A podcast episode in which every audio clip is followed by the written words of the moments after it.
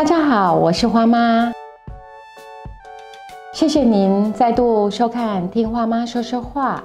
哎，如果你是今天突然听到这个节目的话，我会建议您再去追前面的十几集哦。我今天要说的是，我们常常在别人讲话的时候，很可能就已经心里面先有定见，并不见得把话听到完毕。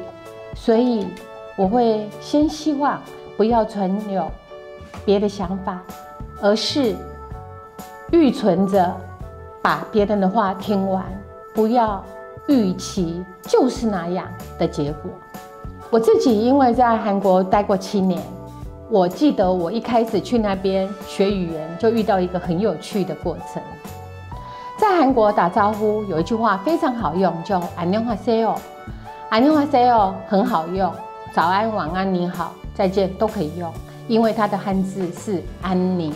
也就是祝您安宁、祝你美好的意思，在我们中文里面也是，就是你好，然后我们接下来很可能会变成问句你好吗？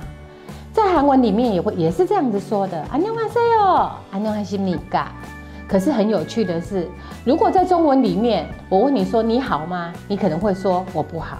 在韩文里面我没有想到的是，我那一天回答 安妮我是米嘎，我说安妮哟，就是我过得不好的时候，韩国人眼睛瞪得很大。韩国人眼睛很小哦，突然变得瞪得很大，看着我说：“韩国人没有人这样说。”我说：“为什么没有人这样说？”结果他们就真的没有人这样说。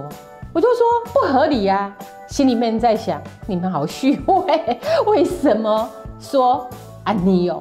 明明就可以过得不好，可是他们答不出来。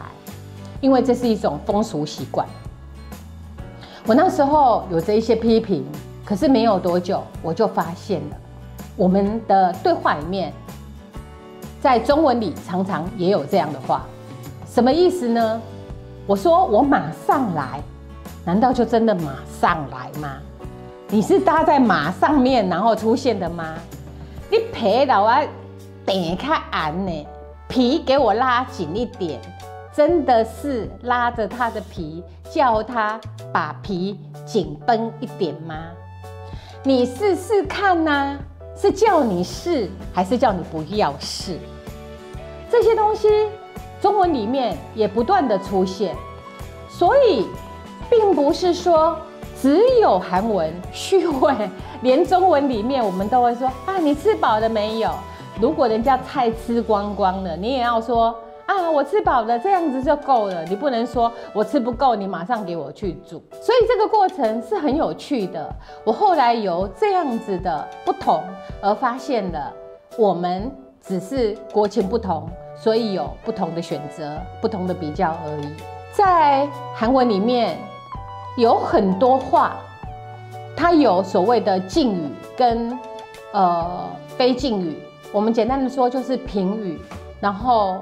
呃，跟对方的远近亲疏的关系，这样子的听觉，以至于引起的反应，我以前怎么得罪人家的，完全不知道。我简单的说好了，就说，如果在中文里面就说，哎，我们走吧，我们走吧，可以跟长辈说，可以跟晚辈说，可以跟很多人说。可是，在韩国里面是不不可以的，卡卡就是走啊，就是跟平辈或晚辈讲。可是跟平辈讲的话就是开哟，跟长辈讲就开塞哟。可是如果跟陌生人讲卡塞哟，OK。可是如果你跟平辈在讲卡塞哟的时候，又有讽刺的意思。这样的东西言外之意非常的多。如果我们没有换一个环境，我们很难去感受其中的不同。接下来在下一集开始，我会告诉你，在听一件事情的时候。我们中文可能会听的比较不像我们所谓的阿尔泰语系，就是日文跟韩文一样那么的精准。这里面有一个很重要的原因是在日文、韩文当中，他们把最重要的要不要通通放最后面，也就是我们说呃呃我爱你，他们说的是我你爱，最重要的字在后头，或者是说你要去那里吗？不要吧。这样子，我觉得呃，很多人就以为说韩国人在礼节方面很尊重，或者在日本语言里面对别人呃充满了敬意这件事情，我们可能还是要从他们说话的方式来理解听的顺序，然后因为他们在动词是摆在最后，他们的要跟不要都是摆在最后，所以以至于不得不把话听完。所以我在这一集中我要说的是，我们就把话听完吧。让我们也变成一个很好的公民，然后这样子在跟别人对话的时候，我们就不会产生太主观的意见。今天谢谢大家的收听，下回见。有意见我们在底下留言，谢谢大家。